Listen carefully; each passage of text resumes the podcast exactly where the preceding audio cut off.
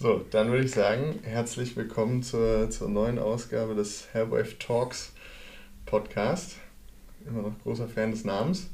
Ähm, an den äh, Mikrofonen heute sitzen wieder äh, ich, Christian Porschen. Ich bin Anästhesist und Wissenschaftler aus der Universitätsklinik Münster und Felix. Achso, genau. Felix. Ich selber vorstellen. Ich kann mich auch nochmal ganz kurz vorstellen, genau. Felix, Student Informatik, RWTH. Ähm, ja, ich dachte, ich dachte, die letzte Folge ist ein bisschen her. ja, stimmt, das war die Trailer-Folge schon, ne? Ja, kleine, kleine urlaubsbedingte Pause, die hatten wir uns auch verdient. Ähm, und wir haben uns heute einen Gast ähm, mit dazu eingeladen. Ähm, das hatten wir ja angekündigt, wir wollten so ein bisschen Folgen machen, wo wir das Gesundheitssystem mal so ein bisschen beleuchten und also diesen Vorhang mal aufreißen, der vor dem Krankenhaus liegt für viele und ein bisschen hinter die Kulissen gucken. Und dafür haben wir uns Ludwig Majdowski eingeladen. Ähm, Ludwig ist junger Assistenzarzt bei uns in der Klinik und ich glaube, den Rest kannst du auch selber machen, dich kurz vorstellen. Ja, genau. Also ich bin Ludwig Medowski. Im Mai habe ich angefangen an der Uniklinik Münster, auch in der Anästhesie. Und ja, viel mehr gibt es eigentlich erstmal nicht zu sagen, würde ich sagen. Sagst du so einfach. Aber du hast ja auch so eine, ähm, du hast ja auch eine, doch noch eine, eine längere Biografie. Äh, also die, äh, das Medizinstudium war nicht das erste Studium, das du angefangen hast, ne? Genau, nee, ich habe, ähm, bevor ich Medizin studiert habe, habe ich erst Jura studiert. Ähm, deswegen bin ich auch schon alt. Ähm, wahrscheinlich fast älter als du, das weiß ich gar nicht, aber gehen wir mal lieber nicht drauf ein. Genau. Ich habe erst mal, ich habe erst Jura studiert in Berlin und Paris und bin dann fürs Medizinstudium nach Leipzig gegangen. Und dann bin ich äh, fürs, für den Arbeitsbeginn nach Münster. Ach, Paris, das wusste ich nicht. Ich wusste nicht, dass du im Ausland studiert hast. Doch, ich habe noch einen Master da gemacht. Ach, krass. Ja. Wahnsinn. Paris. Beschäftigungstherapie. Ja, und dann noch ein Medizinstudium, also die zwei kleineren Studiengänge. Äh, genau. Jura und Medizin einfach hintereinander. Kann man ja mal ja. eben wegsnacken eigentlich, ne, nebenbei. Ja. Genau. und was hat dich davon abgehalten, im Juristenberuf zu arbeiten? Wie bist du dann, wie hast du dich dazu entschieden, doch noch Medizin? Ähm, eigentlich hauptsächlich des Berufs wegen tatsächlich, Berufsalltags wegen. Also ich war schon immer, beziehungsweise ne, Schulpraktika irgendwie im Krankenhaus gemacht, habe mich immer wohlgefühlt im Krankenhaus. Dieser tatsächlich Mikrokosmos hat mich immer schon fasziniert. Ähm, Jura habe ich dann studiert, weil mich das einfach inhaltlich total begeistert hat und auch immer noch begeistert. Das ist, glaube ich, so meine inhaltliche Leidenschaft, äh, die Politik dahinter, das Verständnis von der Gesellschaft. Und ähm, dann irgendwann steht man natürlich vor der Entscheidung, was willst du machen. Und da habe ich dann gedacht, naja, entweder gehst du, machst du was Juristisches mhm. ähm, und landest in einem Beruf, der bestimmt auch Spaß macht und irgendwie auch irgendwie was bringt. Ähm, aber dann habe ich irgendwann realisiert, dass das Krankenhaus einer der seltenen Bereiche ist, wo man tatsächlich berufsunabhängig mit allen Menschen irgendwie in Kontakt kommt. Wenn du als Jurist irgendwie ein bestimmtes Rechtsgebiet machst, hast du bestimmte Sorten von Klienten meistens. Außer man ist jetzt Richter oder Richterin, das ist dann vielleicht noch anders, aber da hat man natürlich auch ein Fachgebiet, Verwaltungsrecht, Strafrecht und so. Das heißt, man sieht einen gewissen Typ sozusagen von Mensch oder einen gewissen Ausschnitt aus der Gesellschaft. Im Krankenhaus ist es halt so, wenn du ein Fachgebiet machst, meinetwegen sei es Anästhesie, sei es Gastroenterologie, also irgendwas, was mit Magen-Darm zu tun hat, kriegen alle. Ne? Ist ganz egal, ob du jetzt irgendwie alt, jung, Mann, Frau, sonst was irgendwie reich, arm bist, aber alle dann letztlich irgendwie dann doch mal bei einem. Und das fand ich ganz schön faszinierend. Mhm. Ja, das ist ein interessanter Punkt. Das äh, finde ich auch immer wieder im Arztberuf spannend, dass du so komplett aus deiner Bubble rausgeholt wirst. Ne? Gerade ja. in akademischen Berufen sind ja auch viele Menschen, die in bestimmten Bubbles groß geworden sind. Da muss man sich ja auch mhm. nichts vormachen. Ein Großteil der Leute, mit denen ich zusammen studiert habe, hat selber Eltern, die studiert haben und ja. die auch meistens äh, im oberen äh, Einkommensbereich waren, auch ne, jetzt auch bevor sie dann an, äh, Ärzte geworden sind. Also die Eltern waren im oberen Einkommensbereich. Und also ich könnte, glaube ich, die Leute aus klassischen Arbeiterfamilien so in meinem Studiengang oder in meinem Semester an einer Hand abzählen. Ne? Ähm, mhm. ah, und ich finde auch, das, das Krankenhaus holt einen da so richtig schön raus aus dieser ja. Bubble. Also mit all den Leuten, mit denen man vorher so gar keinen Kontakt hatte, weil solche sozialen Kompartimente ja doch noch relativ abgetrennt sind. Ja also die Notaufnahme oder der OP ist genau der richtige Ort dafür, um da mal, äh, da mal rausgeholt zu werden und mal ein bisschen geerdet zu werden und mal so einfach über einen eigenen Tellerrand nochmal rauszuschauen. Ne? Ich finde es halt mega spannend, dass du das sozusagen so als, also dass dir das so klar wurde im Jurastudium, dass du dann einfach gesagt hast, okay, ich habe jetzt den Mut, äh, einfach direkt nochmal, ich sag mal von null Medizinstudium anzufangen, ist schon krass. Ist das Ja, einfach ich mein, so, wie ist die Entscheidung entstanden? Ist es einfach so, war es schwer? Mm, Ja, jetzt schwer nicht, ne? Ich meine, das ist, also muss man ja auch so sehen, ist natürlich absolut privilegiert zu sagen, ich war, habe irgendwie schon fünf Jahre studiert irgendwie und könnte jetzt hingehen und äh, selbstständig äh, sozusagen Geld verdienen und wäre auf niemand mehr angewiesen. Und stattdessen sage ich, ich studiere einfach nochmal sechs Jahre lang ähm, und lasse mich entweder teilfinanzieren von meiner Freundin Frau oder halt irgendwie meine Eltern haben mich noch ein bisschen unterstützt, der Staat hat mich unterstützt. Ne? Das sind alles so Sachen, das muss man sich natürlich leisten können. Ähm, aber da meine Frau, damals Freundin, halt eben auch äh, Medizin studiert hat, wusste, hatte ich mal irgendwie einen gewissen Kontakt und hatte irgendwie so ein bisschen so einen gewissen Einblick in das, in das Studium zumindest. Und ähm, weil mich das in der Schulzeit zumindest auch mal anfangs interessiert hatte, habe ich das auch irgendwie ganz offensiv angegangen. Damals in Berlin bin ich am Anfang noch ein bisschen zur Vorlesung gegangen, so von der Charité, einfach nur um ja, aus Spaß so ein bisschen Naturwissenschaften zu haben, neben dem Jurastudium. Und ähm, Okay, das ist Commitment. ich war noch nicht mal bei meinen eigenen Vorlesungen. das habe ich dann auch nicht mehr gemacht, als ich selber Medizin studiert habe. Aber da bin ich wieder in andere Vorlesungen gegangen, nur nicht in die Medizinvorlesungen. Aber Okay, okay. Ähm, äh, ja. was mich interessieren würde, du hattest ja gerade schon gesagt, du hast, du hast das in deiner Schulzeit irgendwie Kontakt äh, mit dem Gesundheitswesen gehabt. Mhm. Einfach als, als Praktikum. Ähm, wie Ja.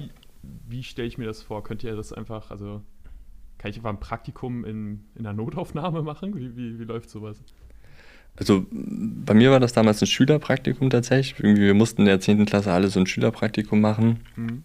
Und ähm, ich weiß gar nicht, wie das so ist. Ich bin der dritte von vier, dritte von vier Kindern. Und irgendwie, ich glaube, mein Bruder hatte irgendwie am Franziskus auch schon mal ein Praktikum gemacht. Und ich war natürlich zu faul, mir selber was zu überlegen und habe gesagt, das mache ich auch. Und habe dann da einfach, glaube ich, ich weiß gar nicht, ein oder zwei Wochen, damals glaube ich in der Pädiatrie oder so, bin ich, äh, habe ich Praktikum gemacht. Und das war, die haben das cool organisiert. Die haben dann irgendwie verschiedene Abteilungen gemacht. Ich war auch zwei Tage, glaube ich, in der Küche unten, irgendwie so einen Tag im Kreissaal. Also wirklich so ein Rundumschlag. Und nice. Ähm, einfach mitgelaufen in der Ecke gestanden. Ne? Ich glaube, das ist für viele so, ne? So die, also bei mir war es auch, also mein allererster Kontakt mit dem Gesundheitssystem ist wahrscheinlich Familie. Also in meiner Familie gibt es ein paar Ärzte. Aber äh, so dann, dass ich das erste Mal selber richtig drin war, war auch ein Schülerpraktikum. Die sind, glaube ich, echt nicht zu unterschätzen, was so in der, Ja. in der Interessenserweckung junger Menschen angeht. So ein Schülerpraktikum im Krankenhaus ist da echt nicht schlecht. Also ich, bei mir war das jetzt nicht so krass organisiert wie bei dir. Ich Mhm. war auch zwei Wochen da ähm, auf einer unfallchirurgischen Station und habe da am Ende des Tages so ziemlich das gleiche wie im Pflegepraktikum Mhm. später nochmal gemacht. Ähm, da war ich auch gerade hinterm Abi, habe ich das so direkt hinterweg gemacht, deswegen war ich auch nicht viel älter. ähm, aber äh, ja, das war total cool. Das war super interessant, dann mal so halt da reinzugucken und zu sehen, wie so die Leute da arbeiten und was man so den ganzen Tag macht. Fand ich auch. Also mir ist das so, also mir ist das medizinische gar nicht so in Erinnerung geblieben, aber dass ich irgendwie einen Tag lang gefühlt 300 Eier aufgeschlagen geschlagen habe für Spiegelei in der Küche. Das ist so das, was mir maßgeblich in Erinnerung geblieben ist. Ja, vielleicht willst du ja nochmal eine Umschulung machen zum Koch oder so. Ja, jetzt wirst du lachen. Ich habe mal als Aushilfskoch gearbeitet. Ach, Quatsch. Aber wenn man ehrlich ist, Anästhesist ist nicht so viel anders als Koch. Genau, man, Ja, hat, man okay. hat Rezepte und äh, Ja, das erklär mir mal ganz kurz. Also wirklich nur, äh, erstmal ganz kurz, das ist jetzt auch eine dumme Frage, aber was ist, äh, was macht ein Anästhesist? Also ich weiß, klar, so, wenn man eine Narkose braucht, so dann äh, schiebt ihr uns da ein paar Milligramm Drogen und Schmerzmittel rein oder sowas. Keine Ahnung. Und äh, auf der anderen Seite, ich habe keine Ahnung, was macht man sonst so als Anästhesist? Nein, das, also ich fange mal an zu beantworten, den Rest kann Christian vielleicht besser beantworten. Ich habe auch noch keine Ahnung. Ähm, Im Kern ist das ja, ein, also der Facharzt, also die Ausbildung zum Facharzt, zum Anästhesisten dann irgendwie ist natürlich relativ groß. Das ist nicht nur die Anästhesie, da sind auch noch andere Teilfächer dabei. Ne, wie ähm, Intensivmedizin, zum Teil Schmerzmedizin, zum Teil Palliativmedizin. Ähm, die Anästhesie selber, korrigiere mich, wenn ich falsch liege, beschreibt eigentlich nur den Bereich, wo du ähm, Patientinnen und Patienten sozusagen schlafen legst, damit die äh, entsprechende Maßnahmen, damit irgendwie Operationen durchgeführt werden können. Ne, Das ist, glaube ich, so der Kernbereich der Anästhesie. Ne, Das ist Schmerzstillung und äh, Schlafenlegen. Genau, sagt ja auch der Name, ne? Also Anästhesie, also nichts oder Bro. Fühllosigkeit oder so, ne? Okay, ja gut. Also ähm, Das konnte ich mir nicht du sollst übersetzen. halt nichts mehr spüren. Ähm, ist medizinhistorisch ganz interessant. Früher haben Chirurgen ihre Narkosen sozusagen selber gemacht, also vor einigen Jahrzehnten, das ist jetzt nicht so, dass es irgendwie im Mittelalter gewesen wäre, okay. sondern auch im 20. Jahrhundert haben äh, Chirurgen ihre Narkosen selber gemacht. Ähm, das war dann so, saß irgendwie noch eine Pflegekraft ähm, und hat so ein bisschen an so ein paar Ventilen gedreht, äh, je nachdem wie viel Gas der Patient so bekommt, so sollte er tief schlafen. Ähm, und irgendwann hat man dann gemerkt, dass das so für das Outcome der Patienten jetzt nicht optimal ist und ähm, vielleicht sich da jemand darauf spezialisieren sollte, der nur das macht. Mhm. Ähm, gerade wo dann auch die Narkoseverfahren komplexer wurden, die Eingriffe immer komplexer wurden und das, was man machen konnte und aushalten konnte, immer komplexer wurde. Ähm, und dann hat sich so ein bisschen das Fachgebiet der Anästhesie entwickelt. Und im Ausland ist es häufig so, dass, was Ludwig schon gesagt hat, Anästhesie und Intensivmedizin sind getrennt voneinander. Ähm, und in Deutschland ist das aber zusammengelegt. Da kann man drüber streiten, wie sinnvoll das ist. Ähm, das hat Vorteile, das hat Nachteile. Ich persönlich finde es, ja, ich hätte fast lieber nur einen Intensivmediziner gemacht. Da gibt es irgendwie okay. manchmal so die einen, die sich eher so in die Anästhesie-Schiene begeben, die anderen, die eher so in die Intensivmedizin-Schiene gehen. Das hat man immer so vom Gefühl. Aber im Endeffekt ist es eigentlich sinnvoll, glaube ich, beides zu machen. Ne? Weil ich finde, so was die Anästhesisten ja auch häufig machen, ist ja Rettungsmedizin. Ähm, also die Notarzt äh, und Notärztinnen sind häufig Anästhesisten, das ist je nach Bundesland, will ich jetzt nicht tiefer drin einsteigen, unterschiedlich, aber häufig sind es Anästhesisten, manchmal auch nur Anästhesisten. Und am Ende des Tages ist das äh, ein Aufgabenbereich, der sich relativ gleich kommt. Also der Anästhesist und die Anästhesistin hat immer die Aufgabe, einen Patienten in einer kritischen Situation zu stabilisieren. Und mhm. das ist im Rettungsdienst wichtig, das ist auf der Intensivstation wichtig, wo die meisten Menschen in kritischen Situationen sind und im OP, wenn dich jemand schlafen legt und dann an dir operiert, ist das auch eine kritische Situation. Ah, ja. Und diese Stabilisierung ähm, in dieser Situation ist sozusagen die Aufgabe des, des Anästhesisten. Und deswegen finde ich es durchaus sinnvoll, dass diese Fächer so zusammengelegt sind. Ja. ja. Okay, spannend, spannend, spannend. Ähm, jetzt einmal nochmal, okay, gut, ich denke, das wissen viele, aber so wie ich es verstanden habe, Studium, dann macht man seinen Assistenzarzt, richtig? Dann mhm. den Facharzt, dann könnte man theoretisch Oberarzt, Chefarzt, so die, das ist die Rangfolge, richtig? Oder gibt es da noch was zwischen? Habe ich was ausgelassen? Na, im Prinzip genau. Studium, du machst deine Assistenzarztzeit und bist dann Facharzt, Fachärztin. Mhm. Und das ist dann in dem Sinne, hast du dann, das ist dann keine klassische Ausbildung mehr in dem Sinne. Ne? Da musst du irgendwie deinen Wissensstand aufrechterhalten durch Fortbildung selbst organisiert letztlich. Und äh, ob dann passiert, was passiert, so, ne? Vielleicht sagst du, ich will gar nicht mehr und gehst ganz aus dem Krankenhaus raus. Also es ist so ein bisschen diese, diese, diese Einteilung in Facharzt, Assistenzarzt ist, glaube ich, ganz vielen gar nicht bekannt. Ne? Assistenzarzt klingt, ja. klingt, immer so, als wäre man irgendwie... Kein Arzt. Äh, als wäre man gar genau, kein Arzt. Genau, als würde man halt zuarbeiten. So. Genau, nee, also du bist, Arzt, ja. wenn du nach dem Studium deine Approbation bekommst, dann bist du Arzt. Ähm, das ist aber erstmal so keine Einordnung irgendwie. Das ist halt einfach nur so eine Bezeichnung, dass ja. du zu so einem Club dazu gehörst, der Ärzte und Ärztinnen. und Assistenzarzt bist du dann im Krankenhaus, kannst es auch im ambulanten Bereich in einigen mhm. Fachärzten machen. Und da ist halt wichtig, dass du selber alles, was du machst, muss immer fachärztlich überwacht sein. Ich dürfte jetzt nicht alleine im Sinne von, ohne das jemals mit jemandem besprochen zu haben und ohne einer Abteilung anzugehören, in der Fachärzte arbeiten, einfach irgendwas Medizinisches machen. Sondern wenn ich Narkose mache, dann mache ich das weil mein Oberarzt im Flur steht und äh, das überwacht sozusagen. Also der ist ja nicht immer direkt anwesend, aber der macht, also ich mache das auf seine Anordnung. Er sagt okay. mir, hier, mach bei diesem Patienten jetzt eine Narkose. Ähm, und er ist sozusagen verantwortlich dafür. Genau. Also, ja. Und das brauchst du als Facharzt dann so in der Form nicht mehr. Da darfst du halt selber eigenständig dann auch okay. arbeiten, theoretisch. Ähm, und Oberarzt ist ja eher so eine, oder Oberärztin ist ja eher so eine administrative Position, mhm, mhm, dass du die Leitung auch dann irgendwie übernimmst und eine Abteilung. Das heißt, leitest. das ist auch wirklich nur in Kliniken der Fall. Also ich meine, es gibt ja auch Hausärzte, das sind ja meistens dann Fachärzte irgendwie für Allgemeinmedizin oder sowas. Genau. Die, da ist es da nochmal so ein bisschen Oberarzt. anders strukturiert. Ich weiß es ehrlich gesagt selber gar nicht so genau, die Ausbildung im ambulanten Bereich, wie die läuft.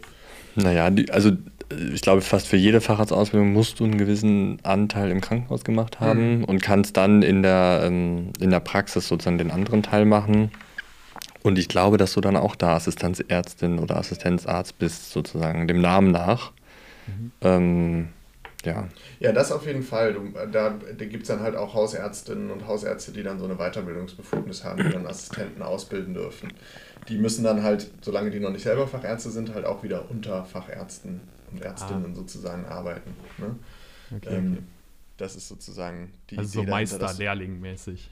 Ja, du brauchst halt immer jemanden mit der Ausbildungsbefugnis, der dann den Assistenten ausbilden kann. Und das liegt halt daran, dass du im Studium zwar die theoretischen Grundlagen und so weiter lernst, aber nicht viel von dem, was es dann bedeutet, wenn dir als Mhm. das erste Mal jemand sagt, hier, Mach mal. mach mal. Mach mal. Genau. Ähm, du hattest mal erzählt, Christian, dass ihr dann, also ihr seid ja jetzt beide Assistenzärzte, äh, ihr wollt ja logischerweise den Facharzt machen.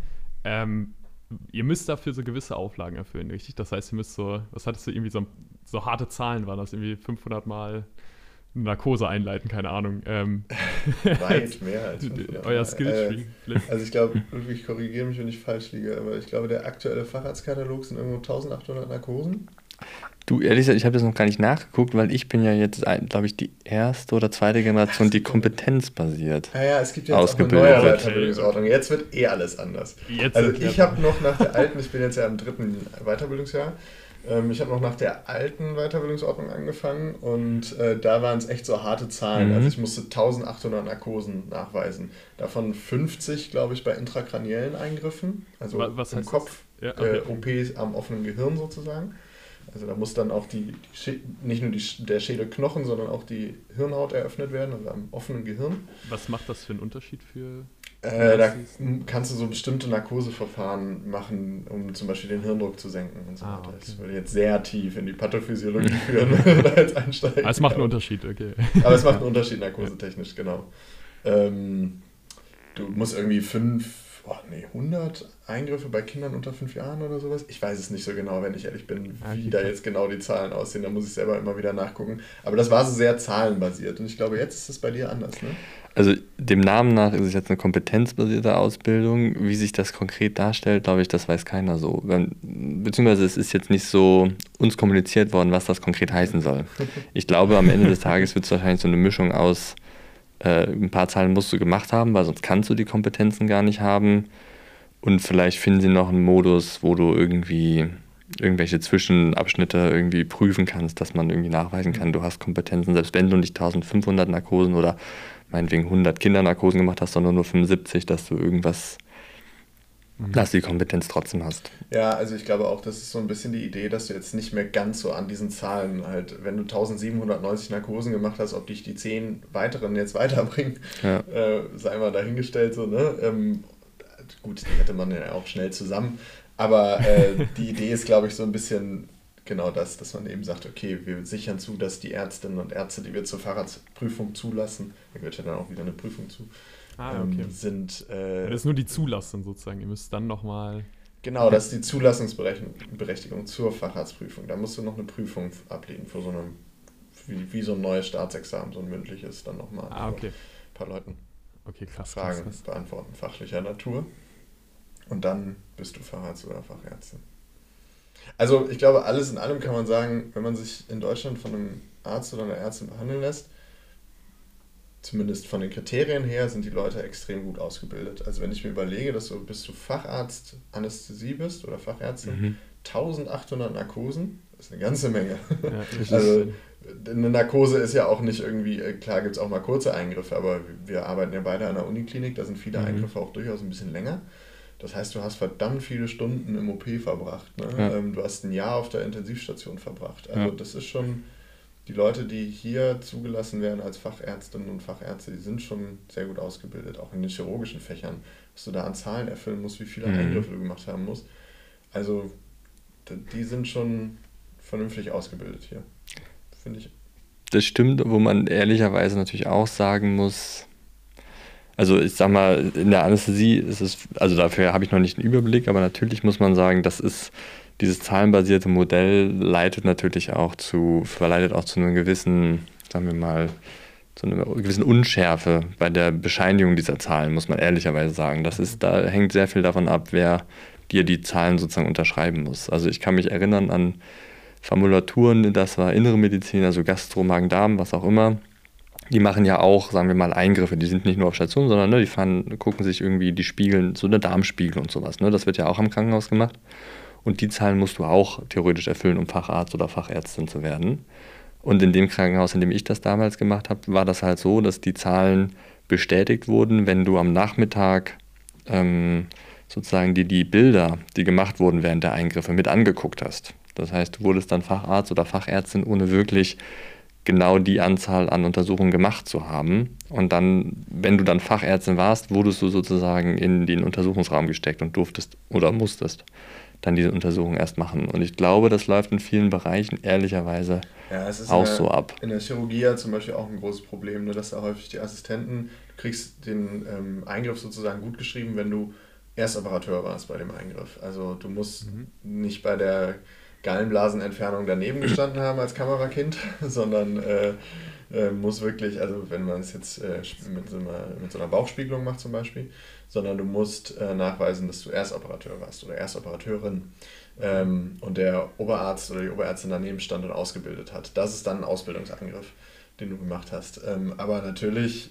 In der Realität. Gerüchteweise hört man immer wieder, dass, ähm, dass da auch durchaus mal dann der Oberarzt oder die Oberärztin den Großteil des Eingriffs gemacht hat und aber der Assistent als Erstoperateur drauf stand, um halt den, für den OP-Plan dann abgehakt zu bekommen. Mhm. Oder das halt einfach in den OP-Plan eingeht, ohne dass der Assistent oder die Assistentin wesentliche Teile dieses Eingriffs durchgeführt hat.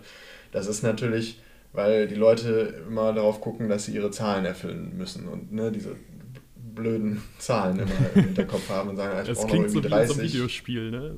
So, ja, ja genau, so ein bisschen Gamification ja. steckt dahinter fast. Aber so in, in, in, in schlecht. Aber wenn ich mir vorstellen würde, so 1800 äh, Narkosen, wie du ja gesagt hast, so die, die dauern dann mal, keine Ahnung, im Schnitt dauert, wie lange dauert eine OP? So, so eine Stunde? Keine Ahnung. Im ähm, Schnitt würde ich fast eher sagen zwei Stunden. Aber wie gesagt, da haben wir jetzt auch einen okay. hohen Selektionsbias in ja, der Uniklinik. Uniklinik, ja. Mit irgendwie Allgemeinchirurgie, Herzchirurgie und, und mhm. Neurochirurgie, die ja auch eher längere OPs ja. machen. Aber und, äh, das ist schon ziemlich, äh, ziemlich viel Zeit, dass ich auch sagen würde, da äh, plus minus, wie du ja auch gesagt hast, natürlich, das Kompetent, der kompetenzbasierte Ansatz, das klingt dann doch ein bisschen, ähm, ich sag mal, angenehmer, um das halt auch ein bisschen realistischer zu bewerten wahrscheinlich, oder? Also ich sag mal, ja, schwierig. Also ich glaube, am Ende wird sich da gar nicht so wahnsinnig viel ändern. Ich glaube, am Ende des Tages wirst du inhaltlich, glaube ich, kannst du zugelassen werden zu so einer Facharztprüfung, einfach aufgrund der Erfahrung. Ne? Das dauert ja seine fünf, sechs Jahre und das braucht man, glaube ich, einfach, um die Erfahrung zu sammeln und zwar in allen Fächern. Ja, ist, glaube ich, so ein bisschen, ist ja auch irgendwie logisch. Ne? Die erst, sagen wir mal, du musst 1800 Narkosen insgesamt machen. Die machst du über sechs Jahre hinweg. Die ersten 200, das, das ist eine Narkose, ja, da kannst du quasi gar nichts, meinetwegen. Nicht die ersten 200, aber du kannst sehr wenig am Anfang. Mhm. Das heißt, inhaltlich von deiner Kompetenz sind die ersten Narkosen komplett anders als die am Ende. Die Zahl ist natürlich, die ist gleich viel wert. Mhm. Aber ähm, ich glaube, die inhaltliche Zulassung, würde ich sagen, basiert auf der Erfahrung, die du sammelst über die Zeit hinweg. Und am Anfang lernst du halt andere Sachen, äh, die ersten Narkosen, da lernst du ganz andere Sachen als an den letzten. Ähm, und das will man natürlich irgendwo widerspiegeln, weil man natürlich möchte, dass ähm, jemand, der so ein Facharzt oder Fachärztin wird, ähm, das auch wirklich kann. Ja, aber es ist klar, und das ist, finde ich, in der ganzen Ausbildung der Medizin natürlich die Krux. Du kannst Du willst den Patientinnen und Patienten natürlich inhaltlich die bestmögliche Behandlung ähm, zur Verfügung stellen. Deswegen dieser Facharzt- oder Fachärztinnenstandard. Gleichzeitig, wie willst du gut, äh, guter Arzt oder gute Ärztin werden, wenn du es nie selber machst? Ne? Das heißt, diesen Spagat zu finden zwischen jemand muss es einfach mal machen und zwar am Anfang wird er es nicht so gut machen oder sie nicht so gut machen wie am Ende, aber man muss einfach mal irgendwann anfangen und den Patienten gegenüber will man das Bestmögliche zur Verfügung stellen. Das ist, glaube ich, der elementare Spagat, den man in, aus einer Ausbildungsperspektive im Krankenhaus irgendwie fährt. Und diese ganzen, ob man jetzt das Zahlen- oder kompetenzbasiert nennt, äh, am Ende versucht man da nur irgendwas ähm, quantitativ, qualitativ irgendwie so zu normieren, dass man vielleicht die ganz krassen Fälle ausfiltern kann, wo man sagen kann, nee, diese Person hat die Kompetenz, einfach aus welchen Gründen und nach welchen Maßstäben auch immer noch nicht. Ähm, und deswegen will man die Leute dann nicht auf die Patientinnen loslassen. Ähm, Aber das muss man sich einfach auch klar machen, auch wenn man als Patient oder Patientin ins Krankenhaus kommt. Ne? Es kann sein, dass du da von einem 25-jährigen ähm, Arzt oder 25-jährigen Ärztin behandelt wirst, die ganz am Anfang steht. Mhm. Ähm, die wird damit anders mit der Situation umgehen können, als jemand, der schon fünf Jahre da war und in der gleichen Situation sozusagen steht. Aber es ist halt, das das Schöne der Medizin, jedenfalls im Krankenhaus natürlich irgendwie immer ein 4, 6, 8 Augen-Prinzip. In der Regel, selbst wenn du da einem blutigen Berufsanfänger gegenüber sitzt als Patient, da wird schon jemand im Hintergrund sein, der auch ein Auge drauf hat und äh, da, das ist das Gute. Ja. Also ich muss mir keine Sorgen machen. nee. nee, das nee, ist auch, aber das ist halt auch was, das ist auch, also ich weiß nicht, mir ging es da irgendwie auch immer komisch mit dem Arztberuf. Wenn immer ich irgendwie Sachen zum ersten Mal machen sollte, ich, also am Anfang habe ich damit, ich weiß nicht, wie dir das geht, du bist ja jetzt mhm. ganz am Anfang, du bist ja, glaube ich, also ich bin auch immer noch regelmäßig in der Situation, dass ich Sachen zum ersten Mal mache. Das geht so schnell nicht aus. Aber man hat dann auch am Anfang fast so ein, so ein schlechtes Gewissen irgendwie, weil man denkt, ja, scheiße, du armes Schwein, du liegst mir jetzt hier gegenüber und ich muss das jetzt zum ersten Mal machen. Mhm. Ähm, aber andererseits, es geht halt auch nicht anders. Ne? Und genau deswegen haben wir auch dieses Fahrradsystem, dass da immer noch mal erfahrenere Leute im Hintergrund rumschweben, die jederzeit äh, entweder direkt supervidieren bei Sachen, wo es auch wirklich drauf ankommt, oder wirklich ganz am Anfang. Also meine ersten Vollnarkosen waren unter direkter Supervision des Oberarztes, der stand daneben. Ähm, der hat dir so eine Spritze in die Hand gedrückt, hat gesagt, ja, ganz langsam. So, wenn man so ja, jetzt Kupplung, halt Kupplung kommen lassen. Ja. Hat mich halt auch vorher immer gefragt, ne, wie, wie viel. Ah, okay. ähm, und also haben wir dann halt vorher, vor mhm. der Einleitung natürlich besprochen. Ne? Ähm, aber, also, ich weiß nicht, wie es dir damit geht, aber für mich, mir fiel das am Anfang irgendwie immer schwer, dass ich da also dachte, ja, du wärst besser oder vom Gefühl her, natürlich ist es dann am Ende nicht so, weil wie gesagt, das ist ja immer alles supervidiert, aber vom Gefühl her dachte ich mir, ja, wenn der einen anderen äh, Arzt jetzt hier stehen hätte, wäre der vielleicht besser dran oder so. Ne? Aber ja, also ich meine, ich kenne ähm, also ich kenne sehr, sehr viele junge Ärztinnen und Ärzte, die immer sagen oder am Anfang gesagt haben, ich fühle mich eigentlich wie ein Betrüger. So, ne? Du, du tust da so, als seist du Arzt. Und wo ist jetzt der Unterschied in meinen Fähigkeiten zwischen sozusagen gestern, wo ich Staatsexamen gemacht habe, und heute, wo ich plötzlich irgendwie einen Patienten oder Patientin betreuen soll? Ne? Mhm. Das kenne ich schon viele und klar, das Gefühl kenne ich auch, aber das ist genau wie du sagst, das ist halt ein praktischer Beruf, den muss man irgendwo lernen. Wir lernen ihn halt nicht im Studium. Ne? Guck dir die Zahnmedizin, das Zahnmedizinstudium an, da lernst du es im Studium. Mhm. Da wissen alle, dass sie irgendwie zu einem Studenten oder zu einer Studentin gehen, äh, um sich die Zähne irgendwie schön oder nicht schön machen zu lassen. Mhm. Das machen wir in unserem Studium nicht, kann man darüber streiten, ob gut oder schlecht. Ähm, wir lernen es dann, das Praktische lernen wir ist ja jetzt auch nicht immer, ja, also ich glaube, da sind die seltensten Fälle, die seltensten Fälle ähm, überlebenskritisch. Oder äh, also was ich meine ist, ähm, vielleicht ist das auch irgendwie der Grund. So, viele Sachen kann man ja wahrscheinlich nicht unbedingt äh, direkt lernen, sondern da muss ja so eine gewisse Muscle Memory wahrscheinlich da sein. Ne? Wenn ihr da jemanden im Schockraum habt, da muss es einfach funktionieren. Das lernt man wahrscheinlich nur bei, ja. bei Doing, oder? Das stimmt, das macht man aber, muss man natürlich auch sagen. Also Berufsanfängerinnen und Anfänger, Anfänger machen natürlich was anderes als Leute, die fortgeschritten sind. Es gibt schon einen Grund, warum man nicht äh, am ersten Tag auf die Intensivstation kommt oder am ersten Tag irgendwie im Schockraum äh, dabei ist. Ne? Da gibt es schon einen Grund. Also wenn ich mich so erinnere, was ich am Anfang gelernt habe, das, das ist halt Step by Step. Du lernst in den ersten Wochen erstmal nur die ersten drei wesentlichen Medikamente und irgendwie ein Gefühl dafür zu bekommen. Und dann lernst du vielleicht die Technik, wie das funktioniert mit dem mit dem Intubieren oder mit einer, irgendwie dem Legen einer Lagungsmaske oder was auch immer, also diese, die Beatmung sicherzustellen. Und dann nach und nach lernt man, das Erste, was man übrigens lernt, passend zum Thema, ist natürlich das Betriebssystem und die Dokumentation. äh, dass man da die richtigen Klicks setzt in der, in der halbwegs adäquaten Zeit. Und, äh, aber ne, man lernt halt peu à peu die Sachen. Da, da müssen wir gleich mal noch einmal ganz kurz genauer drauf eingehen. da habe ich Fragen zu, zu, ähm, zu Dokumentation. Äh, weil ja ähm, da, vielleicht ich interveniere einfach mal ganz kurz. Ähm, ich wollte mit euch nämlich generell mal über Schichten reden. Mhm. Also, ähm, klar, im Krankenhaus, ihr habt ja irgendwie einen Schichtberuf, richtig? Das heißt, ihr äh, übernehmt sozusagen eine, eine, Station oder ich sag mal irgendwelche Kompetenzen auf einer Station, die vorher jemand anderes hatte. Ähm, und das irgendwie regelmäßig. Wie sieht das bei euch beiden aus? Habt ihr, also ihr habt so einen Schichtplan, ich glaube von Christian, den habe ich auch schon äh, des Öfteren in der Hand gehabt. Den so, kriegst du regelmäßig zugeschickt. regelmäßig, genau, um Terminkoordination zu machen. Ähm, und da sehe ich auch immer die ganze Zeit hier äh, Nachtschicht von was weiß ich bis dahin und dann nächsten Tag von, weiß ich nicht, 10 Uhr dann wieder. Dann geht es weiter. Ähm, wie wird das geplant und wie lange müsst ihr daran sitzen, dass ihr so ein, so ein ich sag mal, so ein, trotzdem noch einen Rhythmus reinbekommt und nicht, äh, keine Ahnung, übermüdet. Weil, also so, wenn ich mir das vorstellen würde, ich müsste jetzt ganz kurz die ganze Nacht äh, durchoperieren, nee, keine Ahnung, was man da macht. ähm, und dann am nächsten Tag ähm, irgendwie gegen Abend schon wieder los. Äh, ich glaube, ich wäre eine, eine absolute Leiche, wenn ich das mal so sagen darf. Ähm, ja, also es gibt, es gibt unterschiedliche Modelle. Ne? Also äh, man verwechselt auch häufig, oder Ärzte und Ärzte oder auch Pflegepersonal spricht häufig von Schichten und von Diensten. Das ist okay. was anderes. Das ist was anderes? ja. Okay. Äh, ja. Schicht, Schichtsystem haben wir zum Beispiel auf der Intensivstation. Mhm.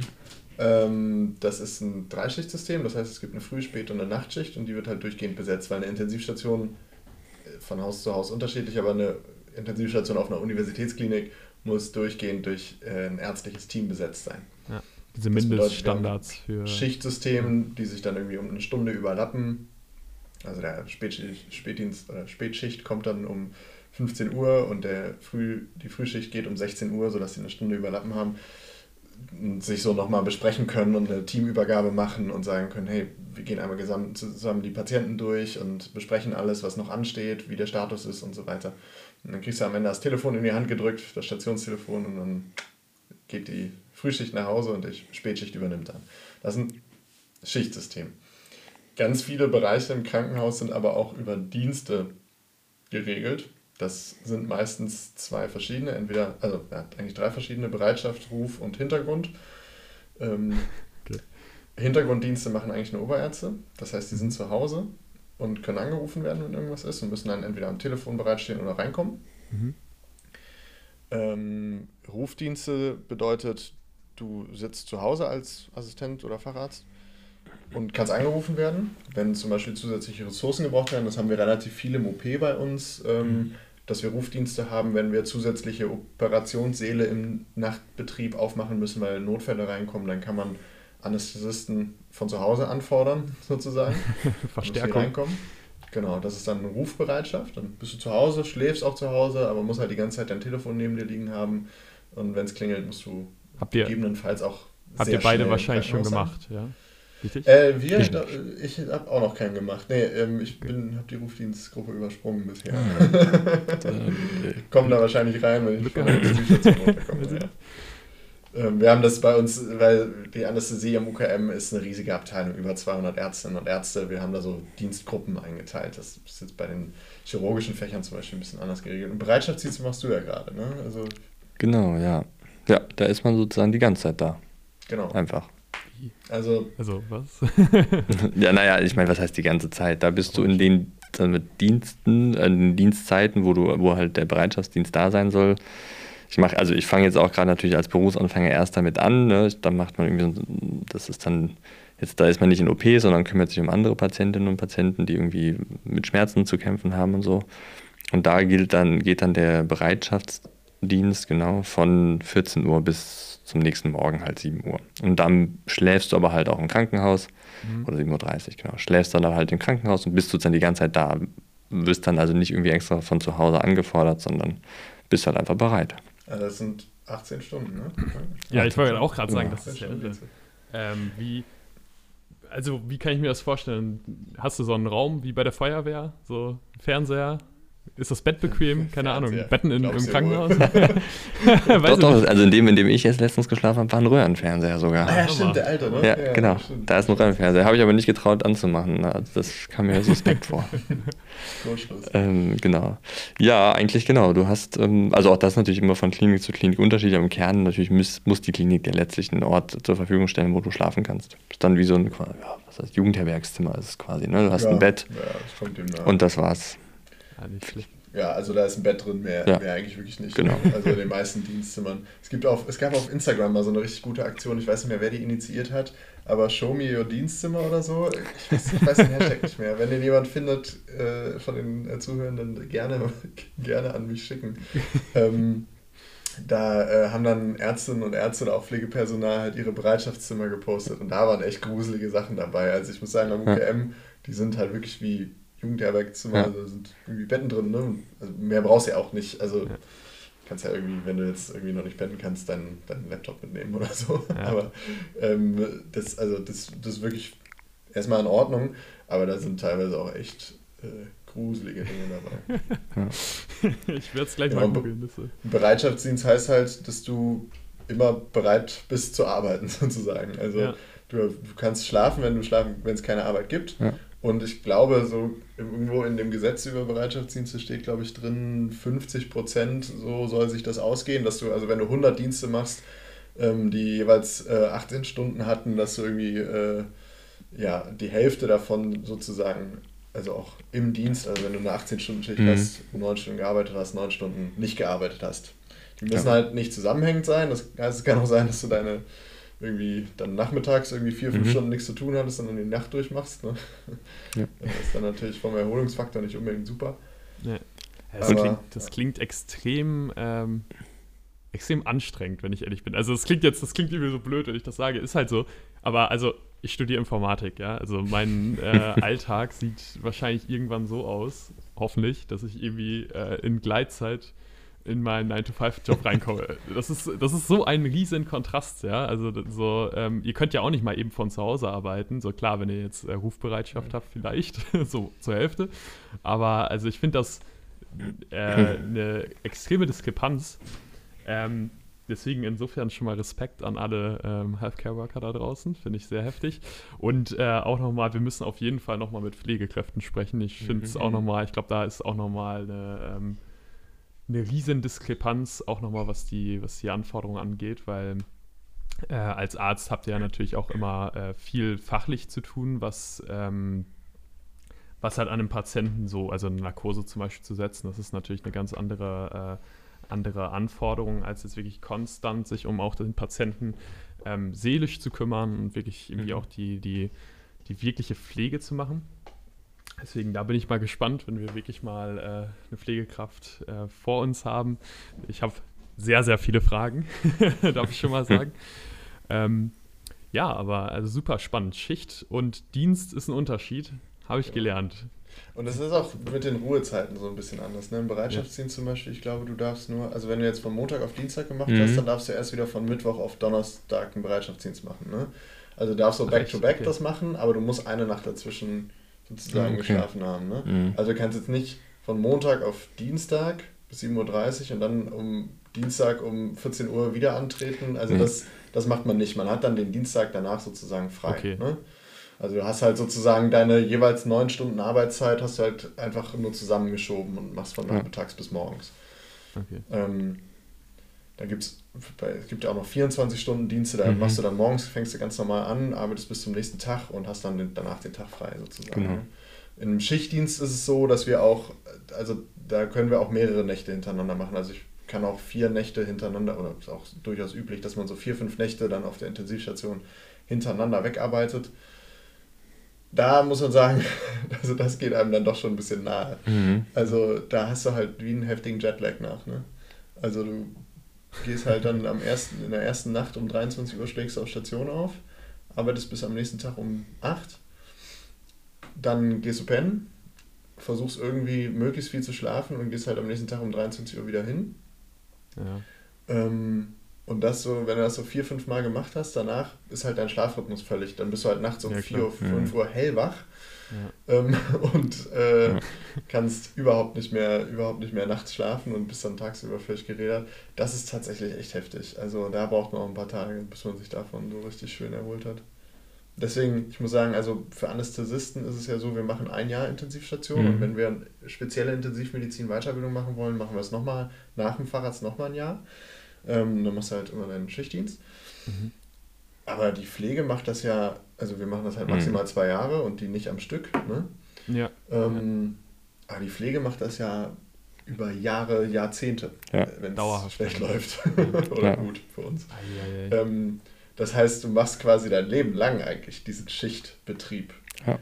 Und da muss ich echt sagen, ich weiß nicht, wie die das durchhalten. Also ich kann so verstehen, warum die irgendwann sagen, äh, ich, ich pack's nicht mehr. Ähm, weil das ist wirklich, das stelle ich mir wirklich tough vor. Also ein Jahr lang ist das in Ordnung. Dann ziehst du das durch, hast irgendwie mal ein interessantes Jahr verbracht und ja, musst halt so ein bisschen mit den Fürs und Widers leben.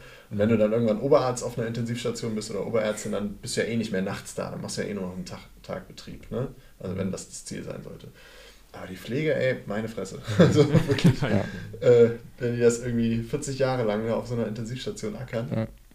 Keine Ahnung. Also echt, echt krass. Was mich noch interessieren würde, äh, vielleicht abschließend, ist so eine Nachtschicht entspannter? Ich glaube, in der Intensivstation wahrscheinlich nicht, weil die Patienten ja sowieso zum Großteil irgendwie äh, hoffentlich verstehe ich das richtig, regelmäßig irgendwie überprüft und ähm, ja, gepflegt werden müssen. So, also so verstehe ich Intensivstation. Das ist wirklich so, muss jede Stunde bei jedem Patienten die, irgendwie Checks durchführen, nochmal nachregulieren. Immer mit dem Patienten reden natürlich, das habe ich jetzt auch schon öfter gesehen.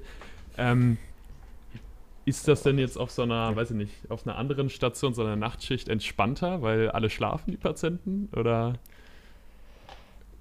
Also Ehrlich gesagt, ich glaube, also erstmal muss man sich auch klar machen, dass das, was wir jetzt so gerade, was Christian gerade erzählt hat an Modellen, ne, ich glaube, es gibt eine Vielfalt an Modellen, an Stunden, an Varianten, wie du es machst, ob du eine Woche nachts irgendwie arbeitest, dann eine Woche frei kriegst. Da gibt es also von jedem Haus und jeder Abteilung unterschiedlichste Varianten. Mhm.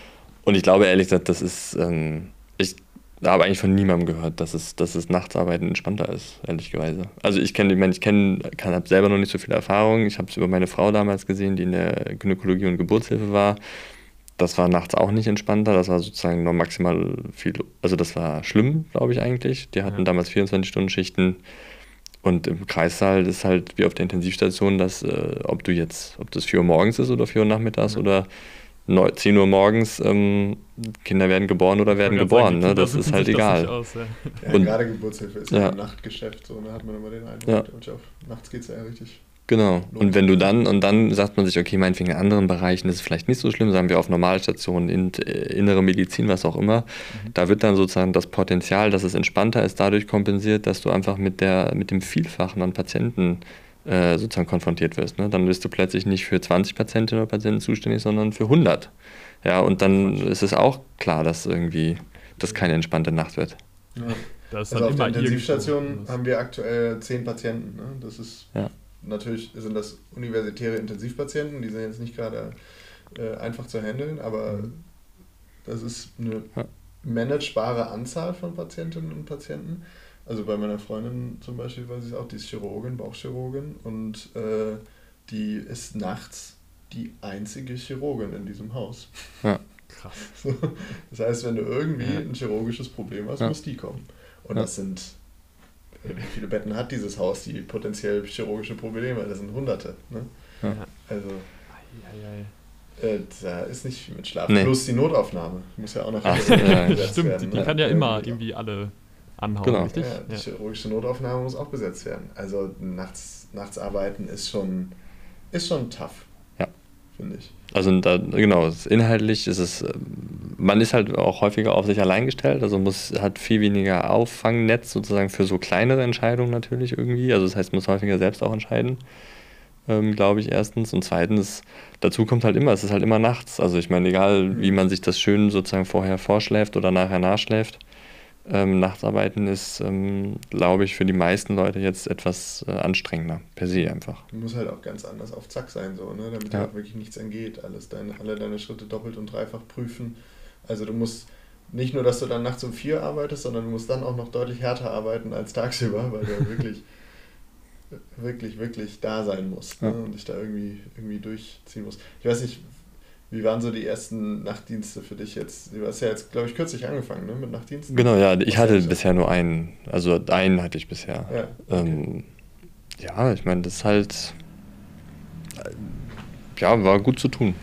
War gut zu tun. Ich bin, ich glaube, ich habe ein bisschen Glück. Ich bin eigentlich, ich bin jetzt keine, per se keine Nachteule, aber ich bin jetzt auch nicht so ein wahnsinniger schlafbedürftiger Mensch.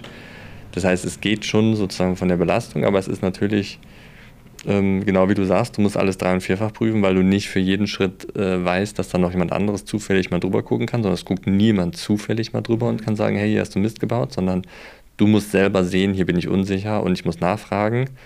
Ähm, und deswegen ist man da, muss man da schon deutlich fitter sein, obwohl man natürlich dann irgendwie nachts um zwei diese Sachen macht. Also da ist man ja einfach per se noch nicht fitter. Das heißt, es ist, wie du sagst, eine doppelte Anstrengung eigentlich. Ja, und das ist auch, also auch so, ich fand es auch damals, mein erster Nachtdienst ist jetzt schon ein bisschen her, ähm, aber auch jedes Mal, wenn man dann wieder einen anderen Nachtdienst macht, also als ich dann irgendwie auch diese äh, schmerzdienstliche äh, Tätigkeit gemacht habe, ähm, versus dann das erste Mal Nachtdienst im OP, das erste Mal Nachtschicht mhm. auf der Intensivstation. Jedes Mal geht einem irgendwie wieder die mhm. Düse. Ja, das also das hört echt nicht auf. Weil irgendwie ja. Du, du, machst dann irgendwie was ganz Neues nachts. Du weißt, es ist jetzt nicht mehr so viel Personal. Wir haben ja immer noch das Glück, dass mhm. bei uns wirklich viele Anästhesisten mit ganz viel Erfahrung auch nachts anwesend sind in der Uniklinik. Mhm. In anderen Häusern ist das anders. Ähm, deswegen, also da, das ist echt, ich fand, ich finde das immer immer wieder echt tough, in was für Situationen du da als junger Mensch irgendwie auch reingeworfen wirst und dann einfach gesagt wird, ja hier, mach mal, ja. wird schon. Genau. und dann halt diese Verantwortung übernehmen muss. Das finde ich ist, das haben wir auch was eben im Vorgespräch kurz drüber gesprochen. Ich finde das immer, also wenn man sich, wenn man so an Ärzte denkt, stellt man sich häufig irgendwie hm. Weißhaarig. Den, ja, ne, den, den, den äh, Mensch über einem gewissen Alter, irgendwie über 40, 50 vor und äh, mit viel Erfahrung und ne, so schon lange Karriere mhm. und äh, ne, das, also so stellt man sich ja so mhm. vor, wenn man Arzt oder Ärztin sagt. So. Und das sind halt, das stimmt doch, das sind unsere Oberärztinnen und Oberärzte. die sind, die haben ja. Erfahrung, die sind, äh, die sind schon länger dabei, die haben eine gewisse Karriere hinter sich, die haben ne, die, ähm, aber der ganz große Betrieb im Krankenhaus wird von jungen Menschen ähm, getragen. Also sowohl in der Pflege sowieso, ne, da will ich jetzt gar nicht von anfangen, aber auch vom äh, ärztlichen Personal. Die mhm. ganz großer Teil der Leute, die da nachts arbeiten vor allem, mhm. oder im Wochenende und die Dienste besetzen, sind unter 35, würde ich sagen. Ja. Also ein ganz, ganz großer Anteil. Ja. Viele sogar unter 30 und kommen irgendwie, sind noch nicht lange aus dem Studium raus und, und schmeißen da den Laden so. Ne? Das ist schon, und haben auch irgendwie gerade ihre Familie gegründet, irgendwie wollen, äh, so, sind am irgendwie Start ihres mhm. Lebens und äh, oder ihres Erwachsenenlebens, so, äh, Start der Berufstätigkeit. Und tragen halt dieses, diese Verantwortung, dieses, dieses System so auf ihren Schultern. Und das ist schon, also ich finde das immer wieder beeindruckend, so, wie viele junge Menschen sich dann auch dafür entscheiden, das zu machen. Ja. Und ja. Den, diesen Weg auch zu gehen. Also man könnte es auch, glaube ich, gemütlicher haben. ja, bestimmt. Deswegen, das ist, da merkt man wieder, da ist richtig Passion hinter. Das ist nicht ein Studium, was man wählt oder halt auch generell kein Zweig. Also man muss ja nicht unbedingt studiert haben, um im Gesundheitswesen aktiv zu sein.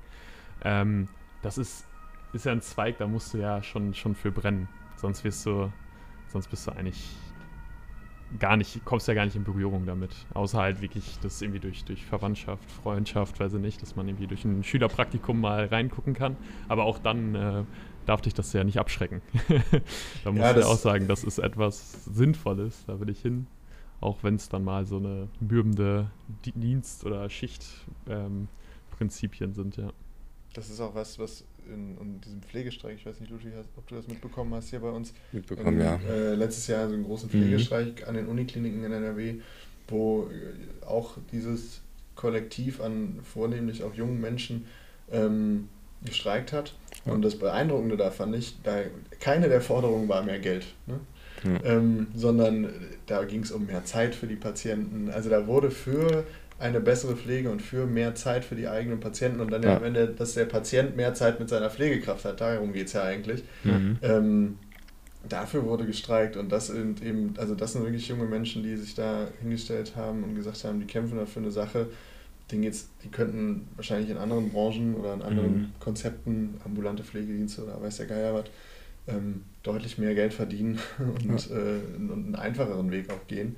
Ähm, aber das, da ging es nicht um, um die Ent, Entlohnung oder nicht um ne, irgendwas Materielles, sondern da ging es wirklich um die, um die um den Patienten und um die Patientin. Ja. Und das finde ich wirklich, ähm, also das sind auf jeden Fall Leute, die eine große Leidenschaft dafür haben, was sie machen. Wunderbar, also wirklich schön. Ja, sehr, sehr gut. Ja, vielen, vielen Dank euch beiden für äh, die Zeit. Ich fand es super spannend, immer mit meinen Laienfragen, mit meinen ganz, ganz naiven Fragen einfach reinzugrätschen. Und so langsam wird es auch für mich immer, ähm, immer genauer, das Bild äh, einer, ja, im Gesundheitswesen. Wie gesagt, ich habe kaum Berührungspunkte damit gehabt und jetzt äh, habe ich immer mal wieder Kontakt mit Menschen, die da wirklich arbeiten und äh, oder schon länger auch dran arbeiten und mir dann berichten, wie es funktioniert. Finde ich super spannend. Vielen, vielen Dank euch beiden. Vielen, vielen Dank auch nochmal an das Reach, was uns jetzt hier die äh, Technik gerade zur Verfügung gestellt hat, dass wir unseren Podcast äh, auch ähm, zu dritt aufnehmen konnten. Ähm, ansonsten habt ihr noch äh, schöne letzte Worte? Irgendwas? Glaub, die, die letzten, das letzte, was wir besprochen haben, war doch das war, das war ja, wunderbar stimmt. eigentlich. War doch eigentlich ein schönes Abschlusswort. Das war ja. wirklich schön, ja. Vielen, vielen Dank. Dann bis zum nächsten Mal. Ja. Danke dir. Vielen Dank. Tschüss. Ciao. Ciao.